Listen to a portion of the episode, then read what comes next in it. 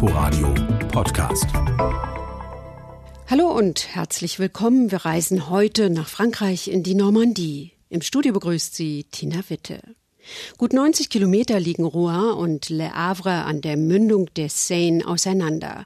Doch würde man die Strecke mit dem Schiff fahren, dann wäre man auch heute noch rund neun Stunden unterwegs. Der Fluss windet sich nämlich in diesem Teil der Normandie in weiten Schleifen durch die Landschaft. Vorbei an alten Abteien, kleinen Städtchen, früheren Fischerdörfern und Naturschutzgebieten. Sabine Löbrig war dort unterwegs.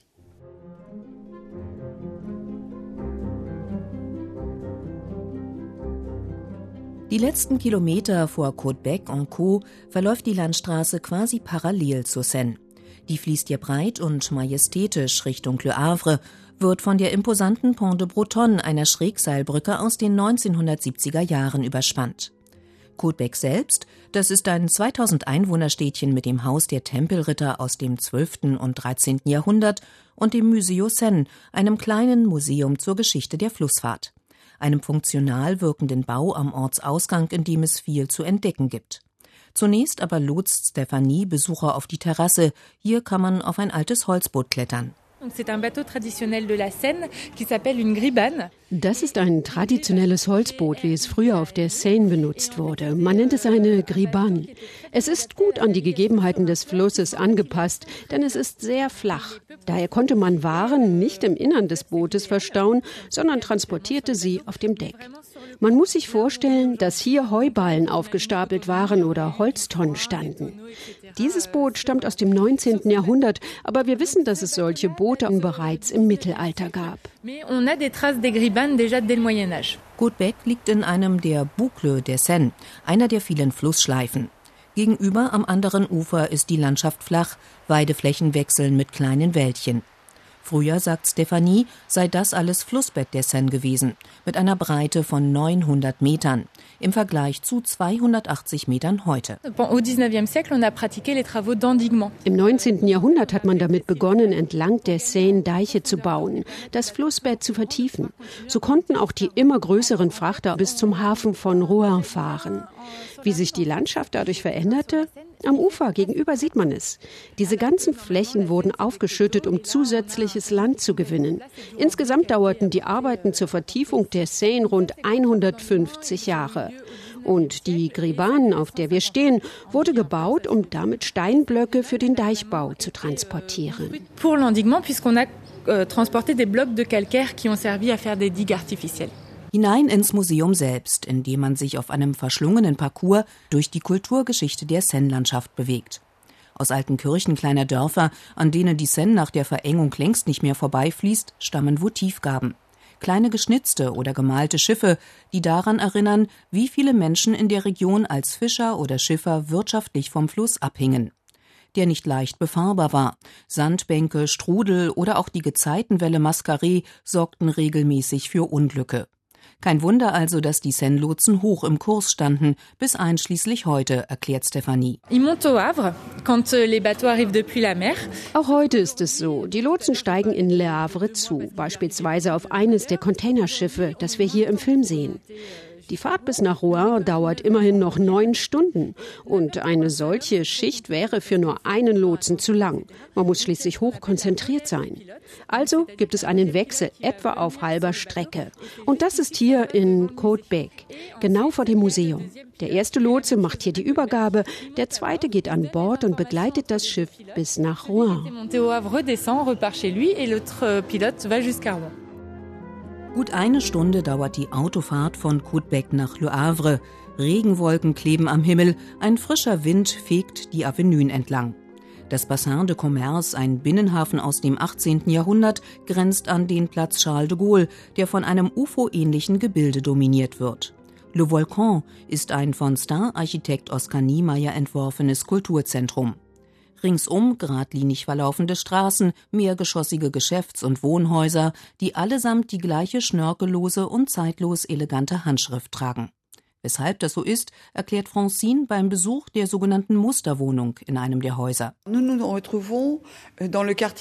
euh, Wir sind hier im Quartier Hotel de Ville, das vor dem Zweiten Weltkrieg durch die Architektur Osmans geprägt war, wie in Paris. Mehrstöckige Wohnhäuser mit hübschen Fassaden, weniger ansehnlichen Rückseiten und schmalen Innenhöfen.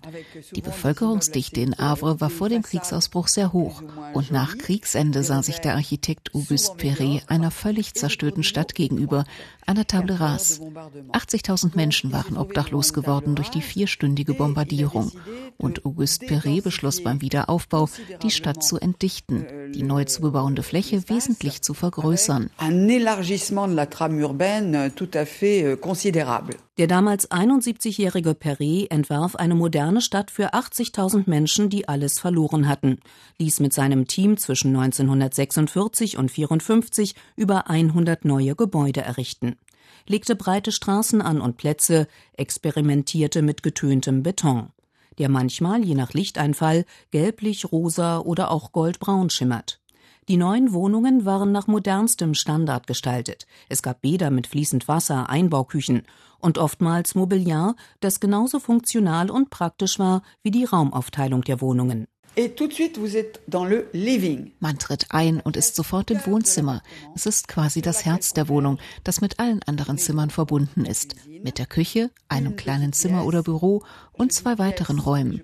Das zweite, was auffällt, die Schiebetüren. Alle Zimmer können je nach Bedarf voneinander getrennt oder zu einem größeren Raum verbunden werden. Und noch eine Besonderheit für die damalige Zeit. Wohn- und Esszimmer sind ein Raum. Dans une même pièce, on a salon, salle à manger. Eine Sitzecke mit kleinem Tisch, eine Stehlampe, einem Sideboard, vor dem Fenster der Esstisch mit vier Stühlen, alles aus hellem Holz in klarem Design. Kleine Beistelltischchen, die je nach Bedarf zusammengeschoben werden können, ein Wandschrank, aus dem eine Schreibfläche geklappt werden kann. Perret und die mit ihm arbeitenden Möbeldesigner hatten das System IKEA bereits zu Beginn der 1950er Jahre vorweggedacht.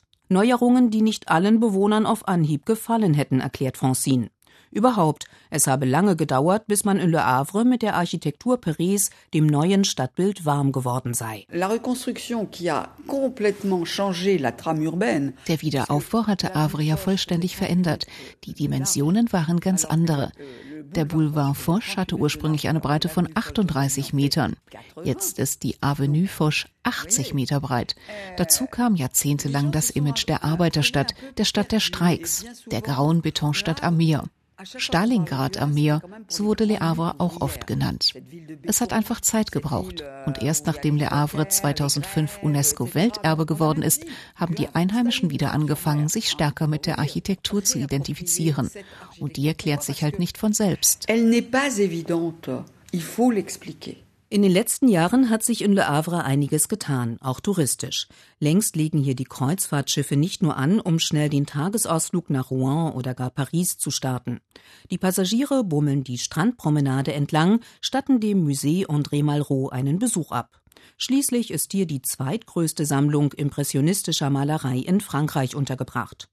Schon die Museumsarchitektur ist spektakulär. Ein Bau mit riesiger Glasfront, davor die monumentale Skulptur The Signal, die je nach Blickwinkel an ein Segel, einen Schiffsrumpf oder ein Auge erinnert. Auch Eric Boudet, der in Le Havre unter anderem eine Galerie betreibt, ist von dem Museumsstandort immer wieder beeindruckt. Donc le musée a été détruit das frühere Museum war bei den Bombardierungen 1944 zerstört worden und nach dem Krieg hat man sich Gedanken über den Bau eines neuen Kunstmuseums gemacht. Das heutige Museum, das MUMA, steht ein paar hundert Meter vom Standort seines Vorgängers entfernt, direkt gegenüber vom Hafen. Man hat sich bewusst für eine Architektur entschieden, die sowohl von außen, aber auch innen etwas Neues darstellte. Der damalige Kurator war viel gereist, hatte sich für die Gestaltung der Ausstellungsräume von Museen in Nord- und Südamerika, in Asien inspirieren lassen. Daher ist das Herzstück des MoMA ein flexibel zu gestaltender Saal mit großen Fenstern und Blick auf den Hafen. Ungehindert von Mauern kann das Tageslicht hineinfallen. On a une lumière naturelle qui rentre dans le, musée. Den Besucher empfängt ein von Licht durchfluteter Raum. Es fällt durch die dem Hafen zugewandten riesigen Glasfenster ebenso wie durch das Oberlicht. Die Ausstellungsfläche liegt auf zwei Ebenen. Zur oberen läuft man eine Rampe hinauf. Eine offene Architektur, die den Sammlungen viel Platz gibt. Für die Impressionisten war das Licht unglaublich wichtig. Der Einfall des Lichts, die Qualität. Und wir haben hier, und damit meine ich nicht nur Le Havre, sondern den gesamten Bereich der Seine-Mündung, beispielsweise Honfleur auf der anderen Seite, ein ganz besonderes Licht. Claude Monet und Eugène Boudin gehörten zu den ersten Künstlern, denen das auffiel und die das faszinierte. Sie holten ihre Freunde und Künstlerkollegen nach. Georges Braque zum Beispiel sorgte dafür, dass auch Picasso hierher kam. So tragen einige Werke von Picasso den Titel Erinnerung an Le Havre.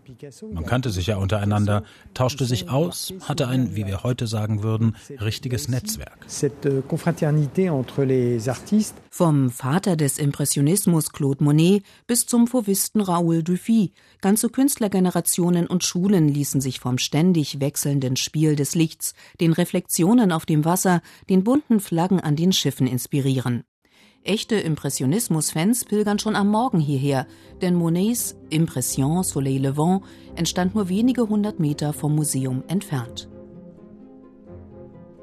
Zwischen Le Havre und Honfleur liegen gerade einmal 25 Kilometer, aber auch viel Wasser, das Estuar der Seine die trichterförmig erweiterte Flussmündung, die von Ebbe und Flut beeinflusst wird, der Bereich, in dem sich Süß- und Salzwasser miteinander vermischen, ein Lebensraum für hochspezialisierte Arten.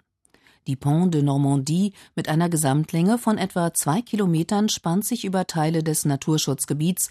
Auf der anderen Uferseite liegt das Städtchen Honfleur, das mit seinen gut 7000 Einwohnern auf rund dreieinhalb Millionen Besucher pro Jahr kommt. Dieser Teil der Stadt ist das historische Zentrum. Wir nennen es L'Enclos, was darauf anspielt, dass dieses Viertel früher von einer Befestigung umgeben war, vom 14. bis zum 17. Jahrhundert.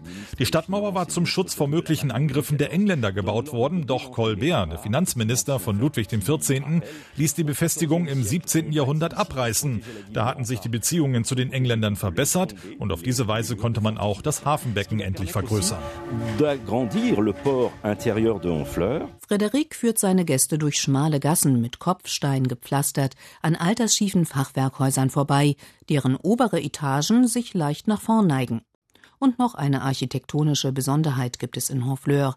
Sainte-Catherine, die größte Holzkirche Frankreichs. Tritt der Besucher ein, so hat er jedoch das Gefühl, im Inneren zweier umgekehrt liegender Schiffe zu stehen. Eichenbalken stützen die Konstruktion, durch die bunten Glasfenster fällt warmes Licht von der Decke hängen alte Schiffsflaggen. Tatsächlich lässt sich hier einen Moment die ziemlich trubelige Atmosphäre in der Altstadt vergessen. Vom Touristenhotspot an der Seine-Mündung geht es wieder landeinwärts. Die Straßen werden schmaler, schlängeln sich durch eine leicht hügelige Landschaft. Noch ein paar Kurven hinauf, dann endet die Straße auf einem kleinen Plateau. Quasi mitten in der Landschaft steht der kleine Leuchtturm Saint-Sampson de la Roque, ein weiß getünchtes Häuschen mit angebautem Turm. Gleich daneben eine kleine Aussichtsplattform, von der sich ein herrlicher Blick bei gutem Wetter bis zur Pont de Normandie bietet. Und über den Marais Vernier, eine Landschaft, die wie ein Flickenteppich aus Feldern, aus Wiesen mit Apfelbäumen, aus Feuchtgebieten und Teichen wirkt eine Region, deren Dörfer ein wenig aus der Zeit gefallen wirken, mit ihren strohgedeckten Fachwerkhäusern, den sogenannten Chaumières. Die Chaumières, das waren die Häuser armer Leute. Sie nahmen für den Hausbau das Material, das sie hier vorfanden, den Kalkstein für das Fundament und Holz für das Fachwerk und die Dachbalken. Verputzt wurde das Haus mit Schlick vom Seine-Ufer und das Dach wurde mit Stroh gedeckt. Das kostete so gut wie nichts und war im Überfluss vorhanden.